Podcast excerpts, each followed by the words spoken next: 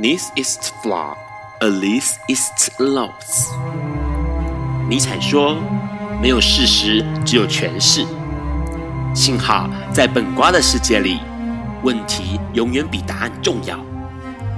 今晚，让我们一起。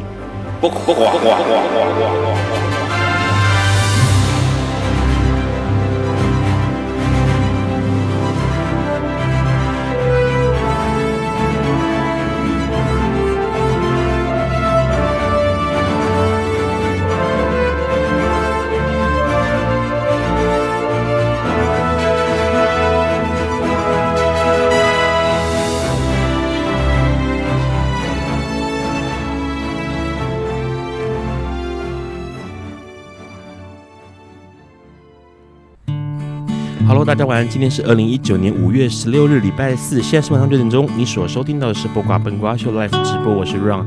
笨瓜秀每周四晚上九点到十点钟播出，你可以在中华电信 Hi Channel App 上面收听到哦。那如果在海外的朋友呢，你可以从笨瓜秀 FB 粉砖上面收看到 Live 直播。隔天周五下午的五点钟，你就可以从笨瓜秀粉砖或是 Podcast 或是 Hearlist 这个网站哦收听到重播了。那待会如果直播的时段当中收听到异常的话，请你重开 Hi Channel App 就可以继续收听。节目一开始当然要聊一下这个礼拜哦，因为这个礼拜呢，五月十七号是非常重要的日子哦，它是国际反恐同日。那在这个日子之前，其实有一些事情发生在我们全世界，包括台湾。那当然要先聊一下国外的新闻。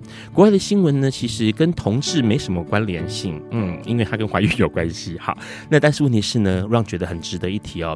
这个新闻其实是在讲美国阿拉巴马州呢，参议院在十四号的时候通过了美国境内最严格的堕胎法案哦，那这个堕胎法案是说，它禁止，应该说禁止大多数哦，应该说绝大多数的这种终止妊娠的行为，也就是堕胎了哦。那协助堕胎的医师呢，可能会面临到十到九十九年的徒刑这样的严重的惩罚哦。那这个堕胎法案呢，其实呃，当然是为了保障这个孕妇的健康，同时也避免社会出现一些乱象。不过呢，该法案呢，其实并没有对这种强暴或者是乱伦所造成的怀孕哦来。做考量，所以其实现在美国还在想尽办法说，怎么样让这个法案能够更全面、更周到哦。不然，其实说实在话，要一个孕妇怀胎九个月时间去怀一个可能是强暴她的人的这个样的小孩子哦，其实对很多人来说都是很难受的。那这样的心跳法案呢，其实呃，目前来说，在全世界的人权国家、人权的这种组织也在关注这样的法案。不知道你有什么想法呢？除了这个之外呢，当然五月十七号是国际反恐同日，这个全世界哦，大概有一百二十个国家都会为了同志的权利而举行纪念活动。那当然了，其实目前全世界对面对同志这样的议题哦，其实越来越多抱持了开放的想法，而且同时是支持的想法哦。在这个目前台湾啊，台湾其实已经出现了王道银行，可能很多人在东区会看到他的银行的那个呃扛棒哦，其实是很年轻，而且很像卡通的感觉，不太像正规的银行哦。它算是一个数位首位首家的数为。银行，那他们在推出第一届、第二届卡片的时候呢，其实第一届卡片冠军选出来就是彩虹卡。那这个王冠。呃，王冠银行、王道王王道银行，他也就说了，说这样的卡片消费的时候呢，会把这些呃消费的金额部分来做一个回馈给同志，包括可能零点二趴的回馈金是给予台湾同志咨询热线的。那这样的支持呢，当然是对同志有实质上的帮助，而且对于打开同志市场潜能呢，是相当相当的有意思。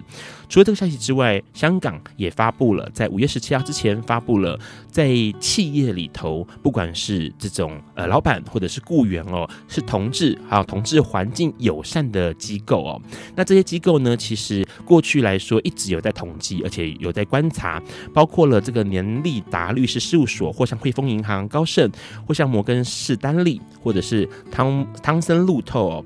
还有像是摩根大通或者像瑞信、永安，他们其实都是在职场上面相当友善同志的。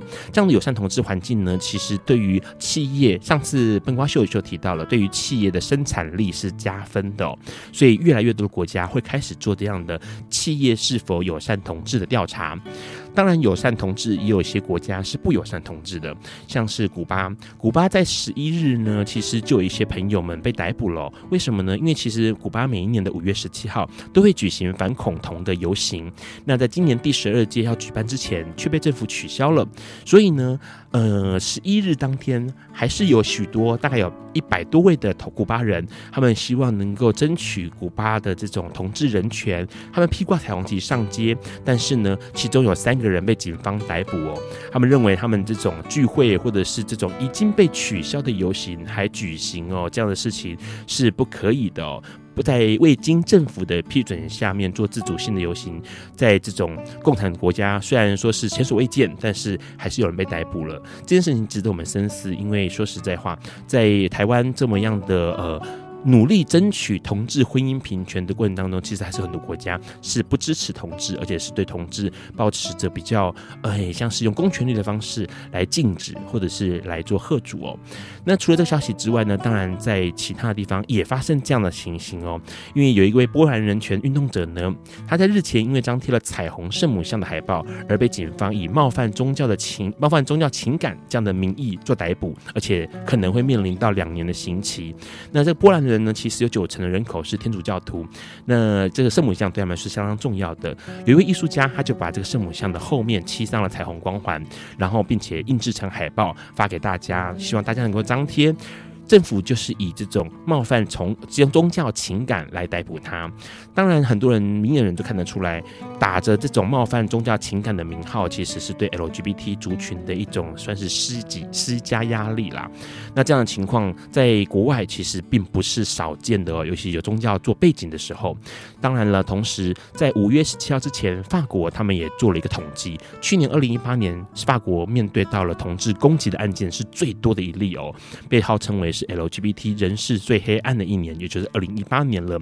去年总共有两百三十一起的肢体攻击案件哦，肢体攻击哦，这相较于二零一三年呢，年度记录最高的一百八十八起还要多。其中呢，包括了可能六成二的这种呃抗拒排斥同志有关系，五成一呢是这种里面包括了也五成一是呃羞辱的，或者是像三成八是歧视哦，或者是像是骚扰的，都占了相当高的比例哦。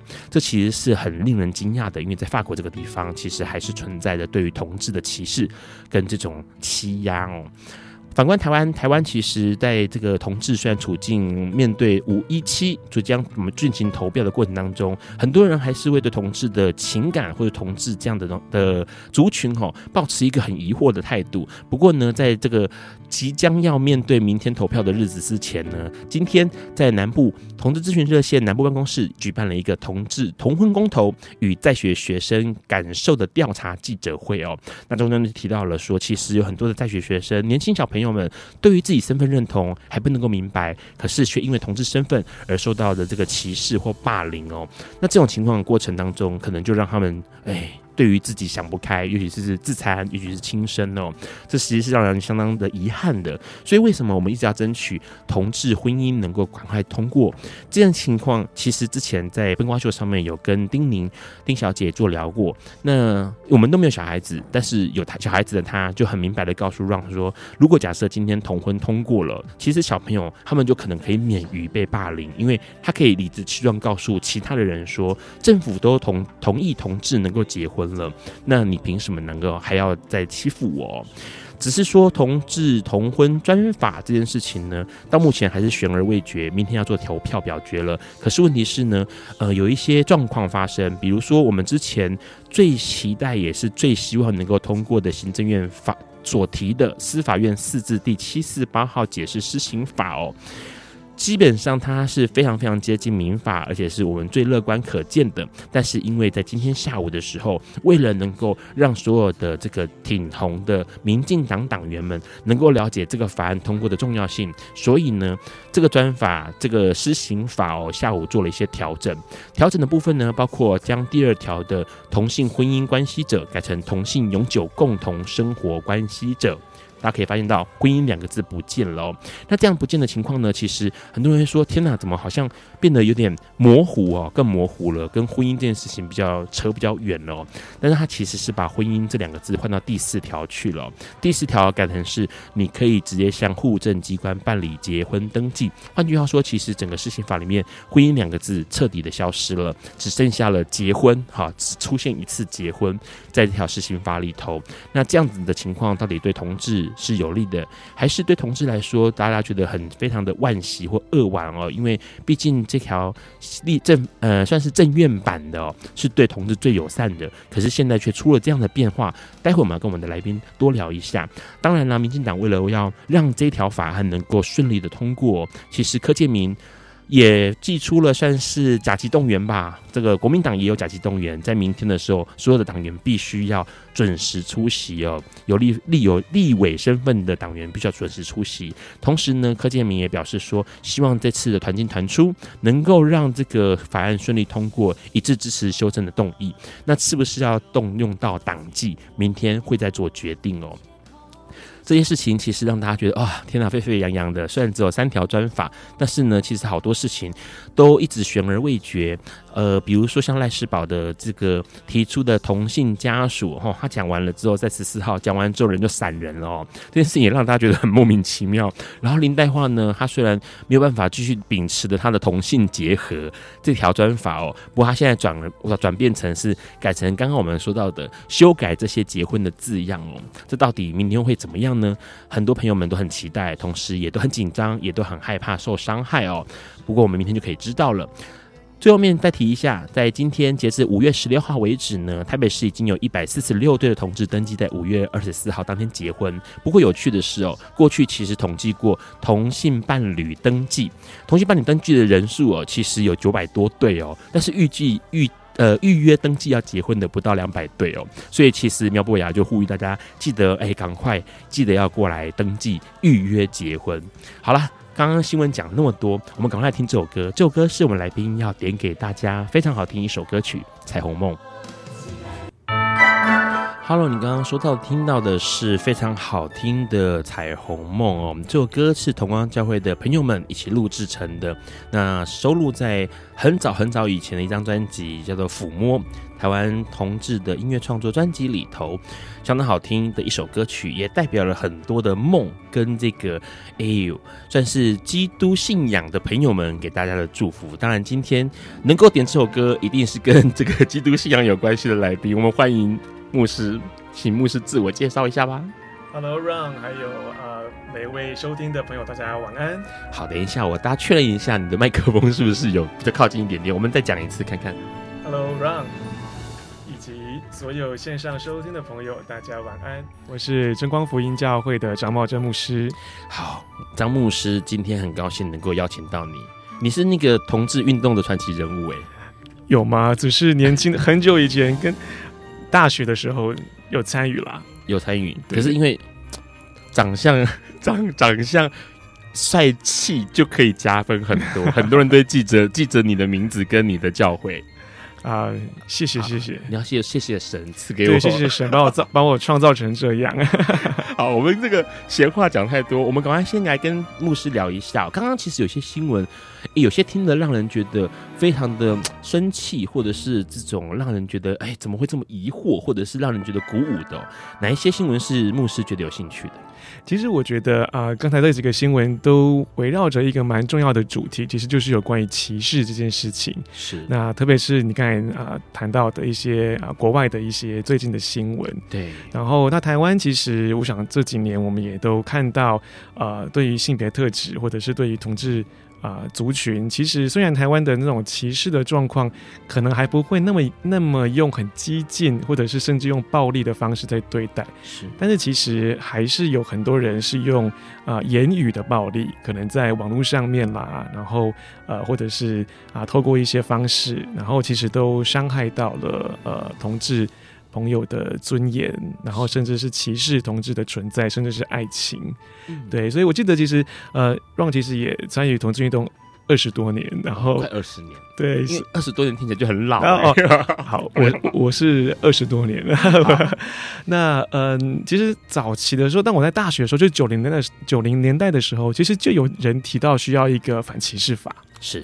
对，那其实啊、呃，在这么多年来，当然有我们看见很多不同的法律啊、呃、法条，其实都有有关于把反歧视这些观念放进去，但是其实仍然是不足够的啊、呃，不只是性倾向，或者是不同的呃族群啦，然后或者是不同的啊、呃，像是呃身心障碍，其实呃，我觉得接下来在台湾，其实可能啊、呃、会需要能够朝这个能够拟定反歧视法这个方向来走。对，因为我觉得歧视这件事情，除非用法律先去啊、呃、有一个实质上面的规定啊、呃，那一般人才会知道说，诶，法律上有规定，所以我其实不能够做什么样的事情。那我觉得社会氛围的改变，其实也很需要是靠法律的。所以啊、呃，像这次啊、呃、同婚的法案啊、呃，其实或者是像我们看性别平等教育法，那么多年前开始，也真的可以。让台湾啊、呃，在性别平等上面真的能够得到一些帮助，但是现在又有很多反同的人又要把这个性别平等教育法做一些改变，所以我们看见啊、呃，歧视这件事情真的是在人类社会上一直都存在。很有意思，刚刚这番话，牧师这番话，牧师在这个呃呃专业领域其实是应该道德至上，可是却反过来希望说用法律来养成道德。这件事情其实蛮有意思的，因为其实呃，逐渐逐渐的，有可能在也许这几年，或者是呃个人的意识越来越抬高的时候，就会很多事情是从自己来做出发，嗯、去想别人，对。你跟我不一样，好，所以呢，你就是呃异类，嗯哼，那你跟我想法不同，所以你就应该被我摒除在外，好像这种情况越来越严重，所以歧视就自然而然产生。对，因为我们的世界已经是一个多元或者是一个后现代的世界，所以每一个人都会觉得说，诶，我的道德观比较好，或者是说每个人道德观可能都不一样。那要如何在不同的道德观或不同的价值观当中取得一个平衡？我觉得法律就是一个最基本的一个共识。法律算是一把尺啦，我让大家知道说这个尺的规范在哪里，至少刻度刻出来了。对，至少它是一个算是基本，就是说这法律，那每个人都要遵守。嗯，那但是在法律之上，如果可以有更多啊、呃、更高尚的一些情操，那我觉得那就是更好的。是，但只是有趣的是哦，其实面对呃过去，其实笨瓜秀也邀请过一位神职人员啊，陈思豪牧师来上过节目，然后同时提到了基督教是不是呃。真的那么讨厌同性恋，或者是说，呃，耶稣基督是不是真的那么讨厌同性恋的这样的议题哦？当然，大家可以回去寻找存档来收听。不过有意思的是，像我们这边就看到了一个消息，就是长老教会的青年阵线哦，其实是支持同婚的嘛，同时也希望大家能够站出来。呃，先问一下台湾的呃教会里头，目前挺同的有哪一些啊？嗯，其实长老教会，因为我本身就是长老教会的，就是出身的牧师，因为我爸爸也是牧师，然后我们从小就在长老教会长大。那我读的神学院也是长老教会的神学院，我跟那个陈思豪牧师其实是同班同学。OK，对，所以呃，其实，在台湾支持同志的啊、呃、基督徒或者是牧师，其实是不少的，但是要啊。呃有一个官方的立场来表达的，其实这些主流或者是所谓的比较啊、呃，这个大众了知道的教会，其实都没有任何的教会是，甚至长老教会也没有一个官方的立场说我们是支持婚姻的。在几年前，甚至长老教会有发表了一个牧函，就是甚至说他们认为婚姻还是一男一女之间的。所以，其实台湾这些比较啊、呃、知比较知名，我们称主流的教会，基本上呃对同志的。态度其实仍然是保守的，甚至是非常极端反对的。就像这几年的护家盟，就是就是就是保守这这这些保守教会他们所推动啊、呃、的这些这些势力。那所以在台湾啊，其实呃应该是说啊、呃，欢迎同志的教会，或者是在这个基督信仰观，我们称神学上面欢迎。啊、呃，同志肯定同志平权的教会其实非常的少，在台北啊、呃，就是有啊、呃，我的教会真光福音教会，还有同光教会。那台中啊、呃，有以乐教会，然后另外呃，我们也有到台中，现在要开拓一个新的教会，我们正在进正在进行当中，一个月有聚会一次。是对，然后在高雄啊、呃、有这个活跃教会。那台中这个新的这个据点呢，就是由台北的争光还有高雄的活跃，我们一起到台中开的一个新的据点。是。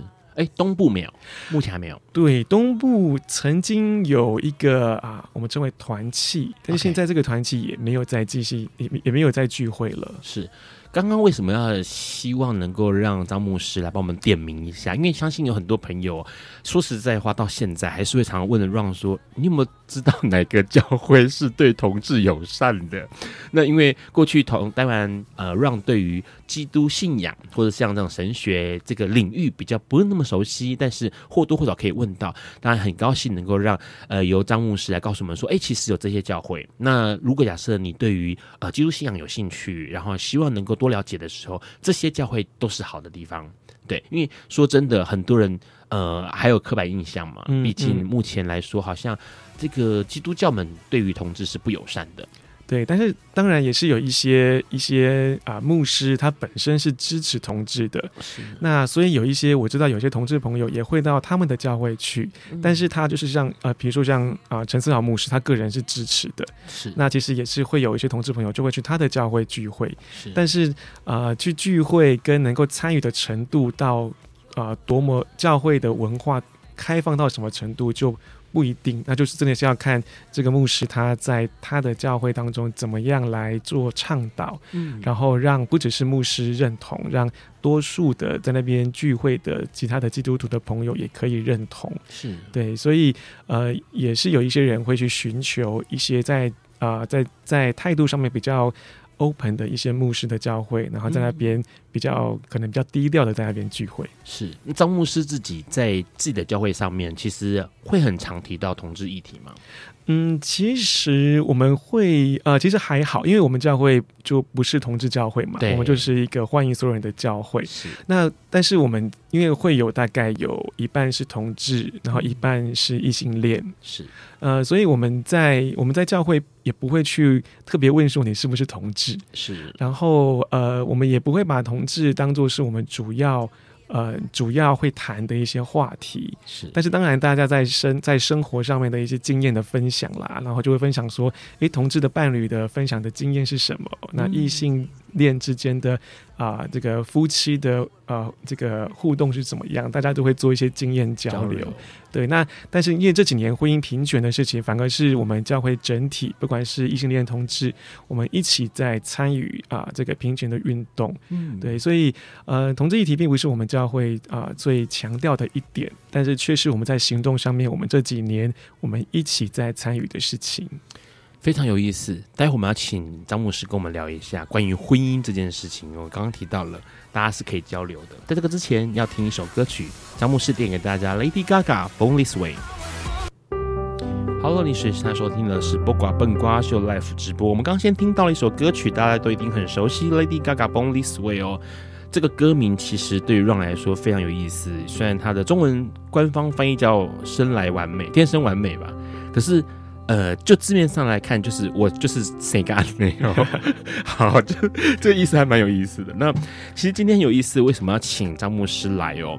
其实刚刚在呃在排这个大纲的时候，想到了一个关于教会跟结婚的笑话，我不晓得这个笑话适不适合讲诶。五告等不？你张牧师懂台语吗？我懂，我懂。你有听过这个笑话吗？没有，没有听过这这很老派的一个笑话，不过很有意思，就是说女方。问呃男问女方问男呃男方问女方说，我们什么时候要结婚？然后女方说爱看爱看爱看我告等哦，然后男生就说啊那些不告等没安诺，他都说没有不告等你不发抖啊。对，然后可是这个这个笑话你应该懂，我现在听懂了，所以他是一个跟。讲了，这这会不会不敬啊？不会，不会，不会。好，但是很有意思，因为为什么会提到婚姻，就要想到教堂哦。说实在话，因为呃，这个宗教对于很多人来说，似乎是更，尤其是基督信仰，好像更重视婚姻这件事情。好，在我们待会聊到婚姻之前，我要先问一下张牧师，因为目前二五月二十四号可以结婚，台湾同志可以结婚，哎、嗯，这很厉害，因为整个亚洲可能台湾是第一个。然后呢，五月十四号、十七号大家开始动员了，明天也会动员。那张牧师怎么样看待这一个整个算是同婚大战呢？嗯，其实我真的觉得这件事情是呃，我觉得台湾是间真的是一个很了不起的国家。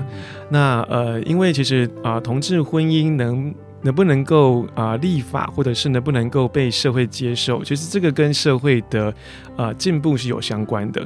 这个跟政治的民主，跟经济上面的呃富裕。还有包括啊、人民对于啊、人性啦、啊、人权啦，或者是公民权这些事情的啊、这个基本认识，其实都有相关。那啊、呃，所以我觉得台湾能够。呃，在除了欧美国家之外，然后呃，在现在全世界婚姻平呃同志婚姻合法的这些国家之外，呃，能够在亚成为亚洲第一个国家，我觉得这代表台湾的民主或者是人民啊、对于、呃、接受跟自己不同的人或者是宽容度，我觉得这些东西其实是都有相关的。那这也是为什么在啊、呃、这几年在啊、呃、大家在争取婚姻平权的时候，会发现有另外一股比较传统或者是保守的。力量，那这些啊，这些人可能就是啊，可能对于啊一些人权的观念啦，或者是公民权，甚至现在对于宪法的这个 这个位阶，可能都不是那么的清楚，那所以才会才会可能被错误的资讯所影响，然后变成是反对同性婚姻。但是我们可以看一些看见啊，支持的啊广大的这些大众，其实他们之所以支持啊。都会是站在一个啊、呃，对于啊、呃、人的尊严、人权，或者是对于爱这件事情的看重，嗯、对，所以我觉得台湾的这几年的婚姻平权，其实代表了台湾的政治也好，社会也好，正在朝向一个更进步的方向。是，那当然就会有。一些比较反错的力量啊、呃，在在后面不希望台湾啊、呃、继续前进。嗯，可是有趣的是，这些反错的力量其实也是呃让大家去思考更多的面向。嗯啊，如果一昧的只是告诉大家说哦，我告诉你就是民法不可以抵触宪法啊，然后一昧的讲的时候呢，其实就只有一个思绪在在流动嘛。嗯，可当他们提出这样的想法的时候，你可能就会去哎认真的去理解一下。哦，的确。宪法永远都是在其他的法律之上的，可能就就是有些资讯，当然这是个例子，可能还有其他的资讯，然后你会因为反对的力量而去试着去找更更多的可能背后的意义啦，或者是更多的想象。那都是对于社会是好的，有更多的进步。嗯、其实说实在话，很争取同志结婚或者同志平权这件事情，台湾其实生命很短，大概就是二十多年左右的时间。对，啊，可能不超过三十年。可是，在美国可能都已经六十年了，啊，好不容易在奥巴马的任期之内把这件事情完成了。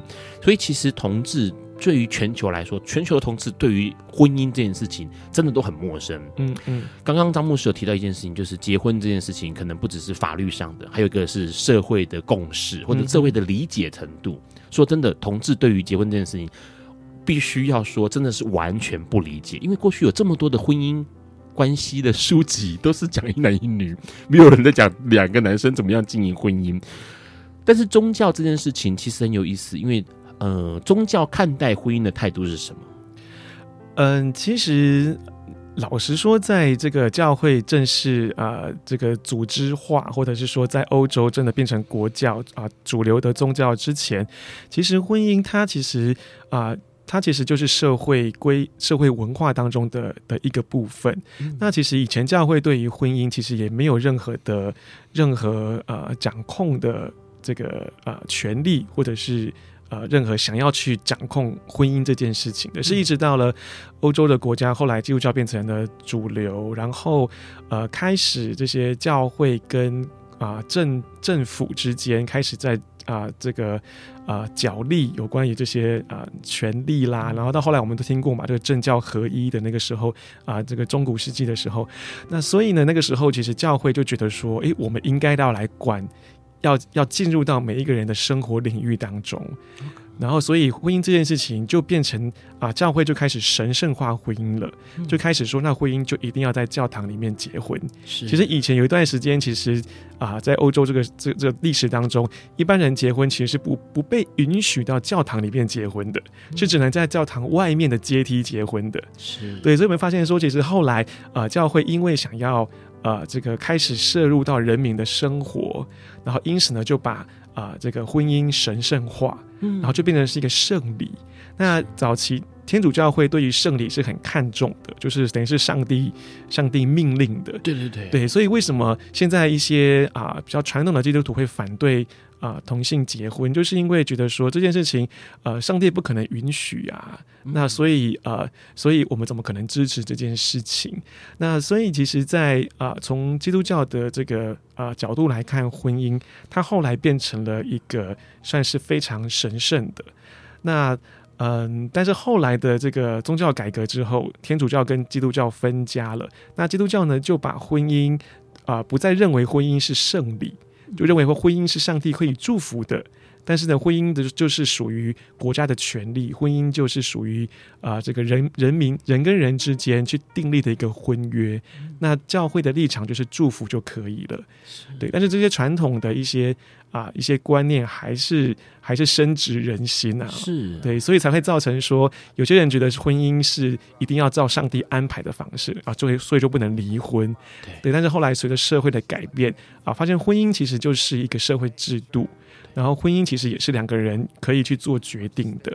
那所以后来啊，离婚也开始慢慢的被接受，然后现在啊，同性婚姻也开始可以被接受，因为这个跟上帝他的神圣性并没有，并没有直接的相关，它其实是人类社会可以去决定我们要怎么样活出一个啊有彼此有约定，而且是啊彼此啊是有一些共识，甚至是彼此照顾生命、照顾啊下一代这样子的一个观念开始在做演进。因为呃，在基督信仰里头，结婚的那个仪式，呃，会有念嘛，念一些祝词啊这些的，然后完了之后呢，就好像在神的面前起誓一样，就发誓一样，我不能够违背或者怎么的。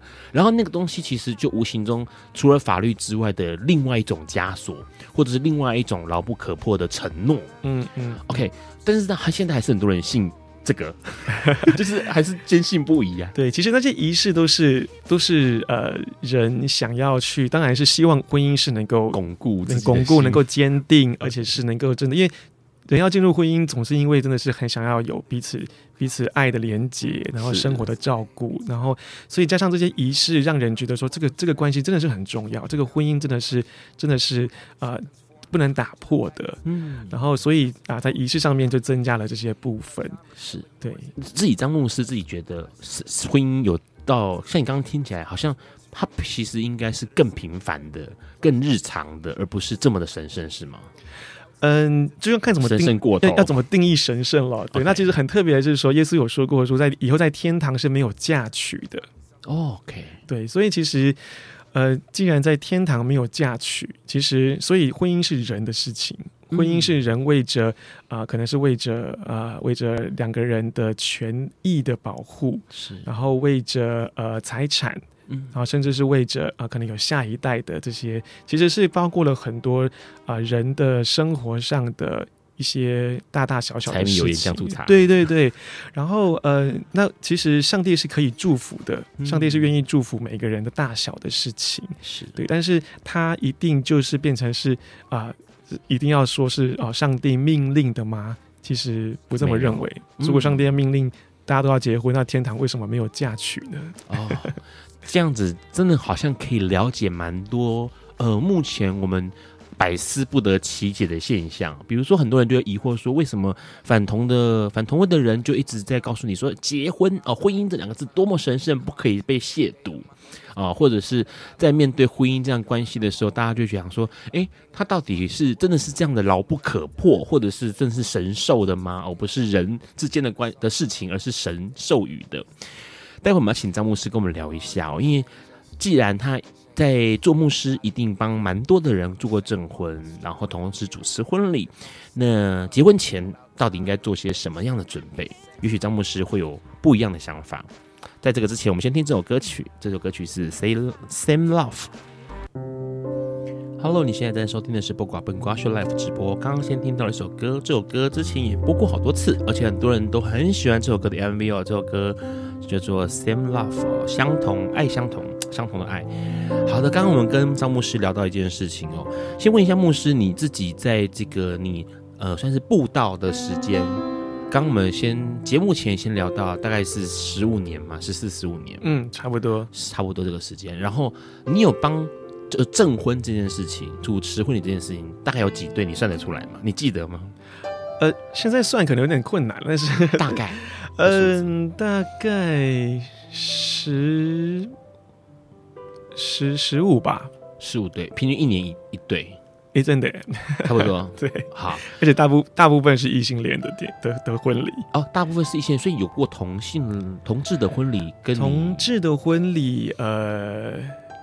两场，两场，嗯。嗯，然后其他的就是异性恋的婚礼。对，好，这些主持婚礼的过程当中，其实你应该就看到很多的新人嘛，准新人，好，他们在还没结婚之前，呃，邀请你成为他们的这个那个叫什么名字啊？专有名字？证婚啊，证婚。对，OK，好，证婚的这个牧师，然后结婚后可能还是在你的教会嘛？嗯哼，OK，先问个问题是说，在你这样一路这样看过来，你觉得？因为毕竟你看到他们结婚，然后结婚前结婚，然后结婚后，你觉得那个结婚这件事情这么的对他们来说很神圣，结婚前应该准备一些什么事情啊？哇，这个是大灾问啊！对，因为为什么会想要问张牧师这个问题？因为我之前问过了上一集的来宾戴安娜哦，一位那个星光大道歌手戴安娜，他、嗯嗯、因为他跟他女朋友一定会结婚，嗯、他也公开在媒体前放话了、哦，然后所以我就问他跟他女朋友他们结婚，哎，问他。呃，结婚这件事情要准备什么？然后在这个之前呢，前两个礼拜的来宾是姑姑，嗯，那谷谷她的这个姐姐跟他女朋友也有来节目上，然后也我也问到这个问题，要准备什么？就是就女同志的角度来想，结婚前要准备什么？那就一个牧师来说，你觉得应该是得准备什么？心理层面呢？对，我想，我想，物质应该不用讲。对，我想心理层面是是最关键的啦。啊、嗯，那当然物质这些需要，然后可能呃，就是啊、呃，经济能力啦，然后这些东西。对，但是我觉得心理层面很重要的就是，我想进入婚姻跟谈恋爱，呃，还是有某种程度的不同。对对，因为婚姻啊、呃，虽然说我们说啊、呃，我们觉得婚姻的神圣性其实是在于我、呃、我们愿意跟另外一个人，我们做一个决定，愿意跟。跟跟另外一个人长相厮守啊，虽然说好沉重的四个字哦，对，就是说，我们常听到别人说那个呃，反同的会说一生一世嘛，哈、嗯，对不对？但是其实呃，当然，我觉得一生一世，它它不应该是它它它它不是一个规定，它应该是一个我们大家的目标，因为想看看就是。如果你真的想跟一个人一起生活，然后可能跟他也交往过一段时间，然后呃知道彼此，当然如果能够啊、呃、能够好好的就这样子走一生，不是很好吗？嗯，对，那啊。呃但是我觉得能不能够一生一世，我觉得这件事情，呃，他啊、呃、真的不见得，因为人生上真的会有很多很多遇到不同的一些状况，那需要沟通，需要啊、呃、需要甚至甚至啊、呃、彼此牺牲，对，所以我觉得婚姻的神圣性其实是在于啊愿不愿意对对方做一个啊、呃、就是选择，选择我就是选择你，嗯、然后尽我所能的，我们啊、呃、一直持续的。啊、呃，彼此照顾，一直持续的生活下去，朝那个目标前进。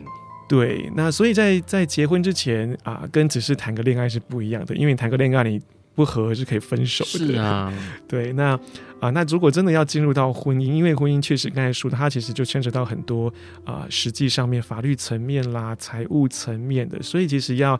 啊、呃，要进入婚姻关系，心理上面的确是要做一个啊蛮、呃、重要的一个决定，他是要去做一个抉择，我是不是愿意就是跟这个人，然后尽我所有的努力，就是坚持下去。是，然后如果真的后来走不下去了，那也那也是必须要清楚知道为什么走不下去，而不是说。啊，那我们就离婚吧，这样子。对，对，因为其实多数的应该这样说，同志可能国内外都是一样的。我们过去所有的考虑的那个感情周期，就是认识，然后互动嘛，哈，然后就是好像在在一起，嗯，然后要么就继续下去，要么就是结束，就直到这个 come down。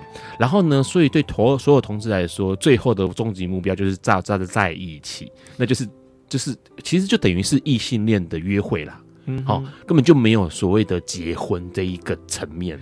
对，好，过去没有这样，所以现在变成说，其实很多同志在面对婚姻，其实是真的是一头雾水。对，他们其实搞不懂到底结婚跟谈恋爱的时候的在一起、住在一起啊，这些生活在一起到底有什么样的差别？先问个问题是，牧师后来证婚的这十五对新人们，后来有没有人离婚的？嗯，好残酷的问题，只有一对女同志。呃，后来分开。好，那这十五对里面呢，有没有人回头跟你抱怨过家庭生活的，或者是跟你诉苦的，寻求一些解答的？嗯，抱怨倒是没有，但是诉苦一定会，因为生活，特别是呃，就是像因为我主持的婚礼，大部分是异性恋的婚礼，那有孩子之后，然后或者是婆媳问题啦，啊，呃，也不见得只是婆媳问题，跟对方的家庭，然后呃，有关于孩子。然后，甚至是可能啊、呃，在婚姻上面的确遇到了一些啊、呃，很很呃很大的挑战。是，那其实啊、呃，或多或少啊、呃，也都会来找我，或者是呃我的伴侣。我跟我的伴侣在一起呃十四年。那老实说，他其实比我还会。协助十四年的时间算起来，你的伴侣是上帝，对不对？你这样算起来，我实在想不到。他就是好了，开玩笑，继续。对，嗯，就是其实他比我更会啊、呃，更会协助这些这些啊夫妻或伴侣，所以我其实很多是从他身上学到的。是对，就是嗯，当然这些这些啊、呃、大大小小的冲突或者是困难啊、呃，其实我们都我们都经常会听到。嗯，对，那。嗯，那这其实我觉得这就是婚姻跟谈恋爱的不同。其实我觉得婚姻跟谈恋爱的最大的不同，就是在于婚姻是决定我们就是以呃走一辈子为为目标，目标对，为目标。嗯、那谈恋爱或者交往是以适不适适不适合进入婚姻为目标。哦，这很有意思。嗯，对。那所以呃，我们我们呃。陪伴过也啊、呃，有也有协助过一些啊、呃、伴侣之间的问题，那我们都会问说，那呃你们呃有没有想要继续的继续继续的走下去？嗯，那如果想要继续走下去，那能不能够两个人都尽全力，然后找各种的可能的方式去维系这段关系？嗯，然后呃。那如果真的需要专业的协助，像是可能呃，咨商师啦，或者是呃，就是找一些其他人啊、呃，可以陪伴，可以帮助。那甚至是各自去看咨商也好，或者是啊、呃，就是一起去看咨商也好。然后这些专业的协助，其实就也会能够成为两个人啊、呃，在遇到困难的时候的一些帮助。是对，但是我觉得两个人愿不愿意啊、呃，彼此坦诚解决。发生的问题，然后啊，呃，两个人是不是愿意都继续的走下去？我觉得这个就是一个关键的关键啊，呃，关键的点了。嗯，如果有一方觉得说我不要了，那有可能这个结果就是就真的，对，可能就会就会真的分开。对，那当然没有说分开就不好，说不定真的分开真的是一个啊，呃，比较好的结结结啊结局。但这个过程当中能不能够好好的沟通？然后能不能够坦诚的把自己内心真实的想法，甚至是很自己很丑陋的一面都向对方表达，嗯、那这个就考验的这份爱情是不是啊、呃、很坚固的。是，刚刚其实听到一个重点哦，在谈恋爱的时候，其实很重要的一个 point 就是要去问适不适合。反而是很谈恋爱的过程当中，就是一直追。追寻寻找那个到底这个人到底适不适合跟我一起继续走下去？对。可是结婚之后适不适合这件事情已经不是最重要的前提的要考量的东西了，而是最主要的还是要设法的真实面对自己，然后跟着另一另外一个人去呃处理眼前的问题。对，而且一起成长。一起成长，对，因为说实在话，刚刚张牧师有提到一个重点，就是你得要很诚实的面对自己。你可能告诉自己说，我真的没有办法再跟他这个人继续下去了，那也是诚实的。对对，那或者是很诚实的告诉自己说，我必须还是继续跟这个人在一起。那因为怎么样怎么样，那试着努力看看，再往前走看看有没有机会。所以，诚实的面对自己，反而是结婚之后很重要的一个课题。对，没错。那只是说，刚刚也提到了好多关于这种呃相处之道，或者是说遇到争执之后该怎么办哦。待会我们要请牧师跟我们讲一件事情，因为说实在话，刚刚其实都遇到了困难，然后想办法解决。但是婚姻生活当中如何维系感情，也许有一些想法是可以来自于宗教的。我们待会请张牧师跟我们聊一下。在这个之前，我们先听这首歌，这首歌是 Say Something。爱因斯坦说：“这世界不会被那些作恶多端的人毁灭，而是冷眼旁观、选择缄默的人。”苏格拉底说：“世界上最快乐的事，莫过于为理想而奋斗。”今晚，谁来跟我们说悄悄话？明明人人悄悄悄话。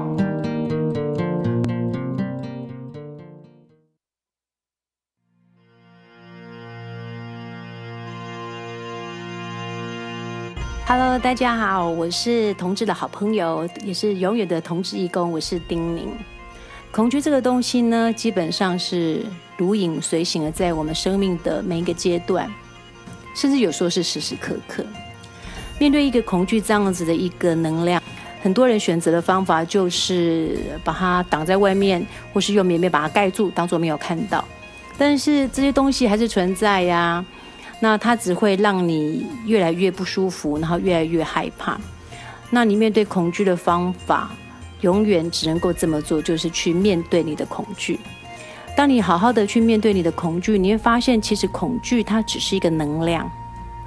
你可以让它变得很巨大来吓死你，但是你也一样可以让它变成你的战友，跟你好好的一起来面对你的人生。所以，当你恐惧起来的时候，我会提醒大家。不断的呼吸，找一个安静的的时候，然后自己好好的呼吸，把这恐惧的感觉透过每一次吸气靠近自己。如果那时候你很想哭，很想流泪，就请你不断的哭，不断的流泪，哭到没了，眼睛干了，然后再感受一下你最深的恐惧会是什么。当你了解你最深的恐惧是什么，你就可以选择你要不要继续恐惧下去。你所恐惧的。你所逃避的将如影随形，你所面对的必将消失。祝福大家，我是丁宁。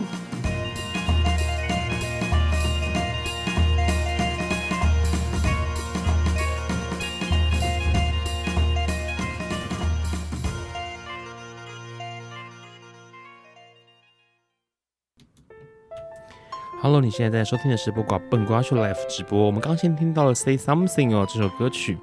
刚刚也跟张牧师提到了一件事情哦，两个人相处其实有个很大的前提，已经不会要去讨论到底这个人适不适合哦，因为相信很多同志朋友们在面对可能可以结婚这样的一个状况之下呢，诶，呃，既然可以结婚了，然后我们要不要结婚？然后结婚到底呃婚姻生活跟感情生活有什么样的不同？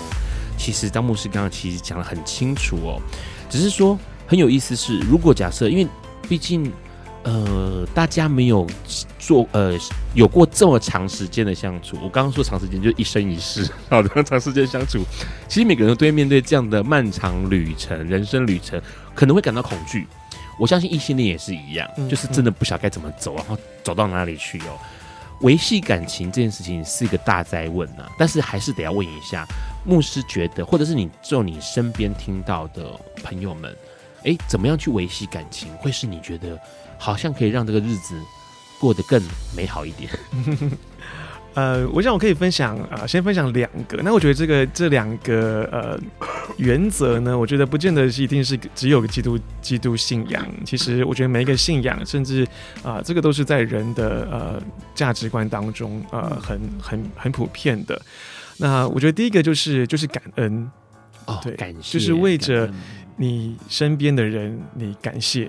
感谢他，感谢你身边有一个人陪着你，每天可以早早晨起来的时候，你醒过来还在你身边。是，感谢他让你不孤单，感谢他让你可以可以跟你一起分担家务，感谢他呃可以呃在啊、呃，在自己困难的时候，有人可以啊、呃、成为一个倾听者，然后甚至可以提供一些建议。所以我觉得感恩的心其实真的很重要，就是谢谢谢谢对方的存在，然后不要把对方啊、呃、视为理所当然。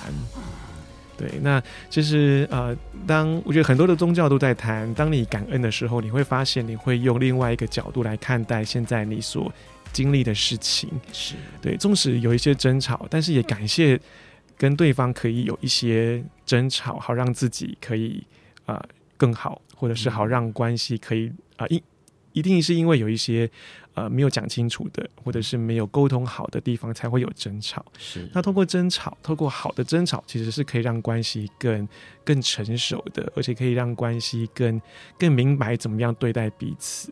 所以我觉得随时随地啊啊、都都用感谢的心看待啊、呃、伴侣，看待那你身旁的配偶，嗯、我觉得这件事是很重要的，而且可以。每一次的感恩就可以提醒自己，它确实存在在那里。因为很多伴侣哦，不管是同性恋或异性恋，很常看到就是相处很一段时间之后，就会把对方刚说的理所当然，有些人视为视为空气，就是隐形人。OK，除了感恩之外，刚刚牧师说还有另另外一个例子是什么？对，那第二个我觉得啊、呃、很重要的啊、呃，其实啊、呃、就是啊、呃、就是原谅。OK。对，真的进入婚姻啊、呃，真的都是人生大小，呃，都是生活大小的事情。嗯，然后每个人一定都不一样。对呃，我常常听到别人说啊，我希望有一天我可以改变对方。嗯、但我我觉得啊、呃，就连我自己的经验，或者是我这样子啊、呃，陪伴许多呃在婚姻关系当中的人，或者是还没有进入进入婚姻，但是可能在一起的伴侣关系已经很多年了。嗯、呃，其实其实。真的说，一个人要改变真的很难。对，你要改变一个人的生活习惯或一个人的想法，真的很困难。对，所以没有没有一个人是是完美的，而且也没有一个人是呃。可以完全的配合自己的，那所以其实呃，我觉得互相原谅是很重要的，嗯、然后感谢对方啊、呃，然后同时也愿意把对方有时候啊、呃、让我们感觉不舒服、让我们感觉受伤的部分啊、呃，在厘清之后就把它放掉，不要。啊，每一次争吵都把那个过去的旧账又翻出来，嗯，对，那所以呃，怎么样能够把它把把这些啊负面的情绪也好，然后透过在争吵的过程当中之后厘清了，就把它丢掉，然后是啊原谅对方。那我觉得这件事情啊，感恩跟对方呃 感感恩跟原谅其实呃是每一天都。都应该做，而且都有可能会去经历到的。嗯，然后记得跟对方也要说感谢的话，感谢的话就是要说出口啦。对，就是说啊，谢谢你怎样怎样怎样。对，然后如果你要原谅，你要让别人知道说，哦，那呃，我原谅你，或者是说我知道我错了，嗯，哪些地方我做错了，请你原谅我，这样子。嗯，是。刚刚其实第二点很多，应该是老生常谈哦，睁一只眼闭一只眼哦，就可以让日子过得好一点。应该这样说，就是刚刚其实提到很很重要的这两个关键，其实也是我觉得也是平时的待人处事啊，哈，嗯嗯，不只是这个对于夫妻关系或者伴侣关系，可能平时也抱持了这样的态度去面对，可能自己也是好面对自己。面对你的另外一半，面对你的 OK 工作上司、同事或同学，这些可能都是非常呃务实、非常实用的两招哦。那主要是说，说真的，呃，当你做这两件事情的时候，你反而会有一些自觉产生。那个自觉就是，哦，我可以开始理解，同时我呃让自己去知道对方跟我之间的关系，可能是对立面的，可能是合作面的，可能是共共生共荣。的层面的，但是问题是，假设你没有去做这两件事情，可能比对方在哪里，你可能搞不清楚，就是你完全忽略掉，然后就完全以自己为主了哈。对，就回到我们刚开始说到，其实产生很多都是因为自己以自己为优先。嗯，问个问题，在宗教里头，尤其是像是呃基督信仰里头，其实常常提到爱这件事情。是，然后我们在讲婚姻，在讲这个平权的时候，也一直强调爱这件事情。张牧师怎么看爱？你觉得爱是什么？不要唱歌词哦，哈。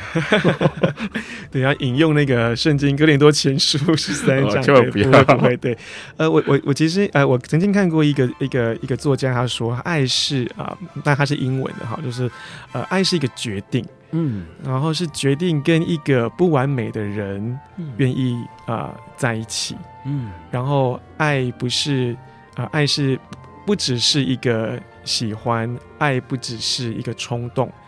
爱其实是啊、呃，是要每天啊、呃、所下的一个决定。OK，对，所以嗯，当然从基督信仰爱，其实爱真的是一件非常不容易的事情。其实爱到爱的极致就是牺牲自己。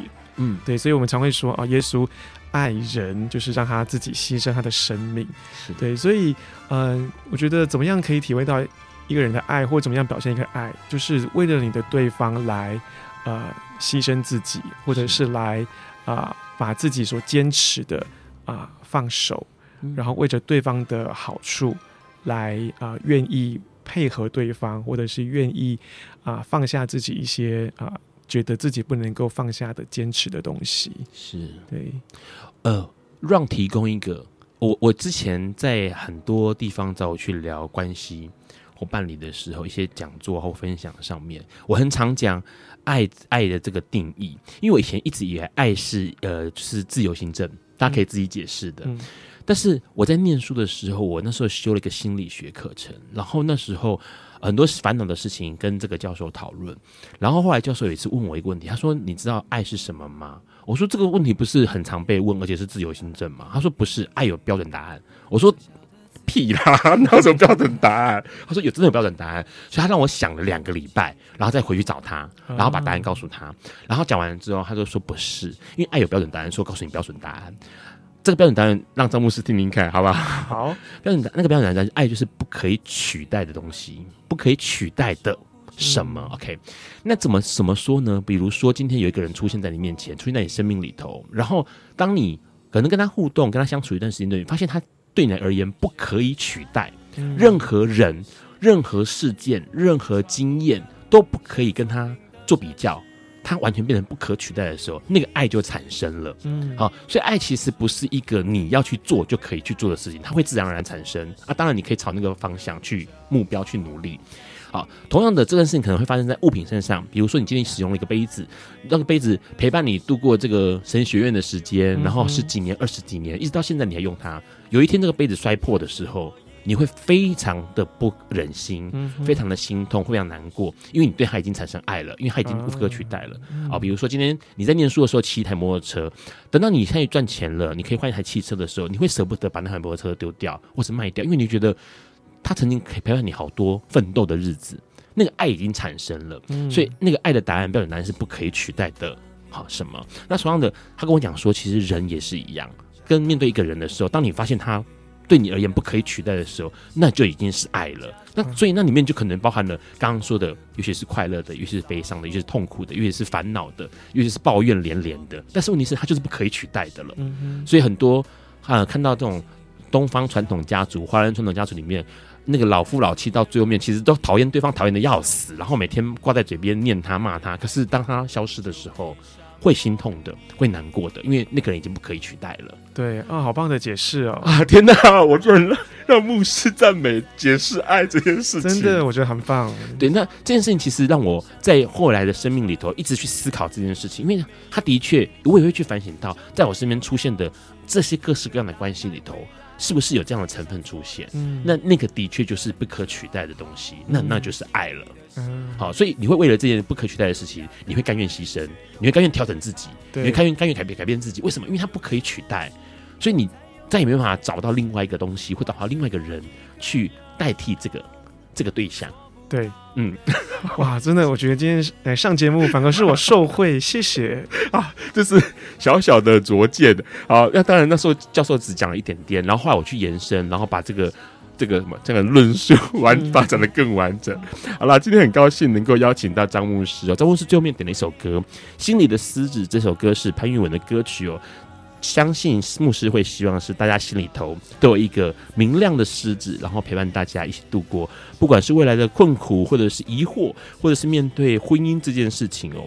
那下个礼拜呢，我们从这个形而上的宗教聊完了，要来聊形而下的关于各式各样日常生活跟法律的，所以邀请到了吕秋远律师要来跟我们聊法律上面同志结婚要注意哪些事情，你才不会触法哦。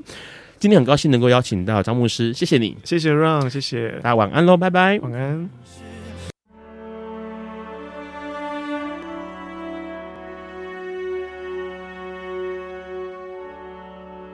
以上节目不代表本台立场，感谢路德协会与中华电信协助播出。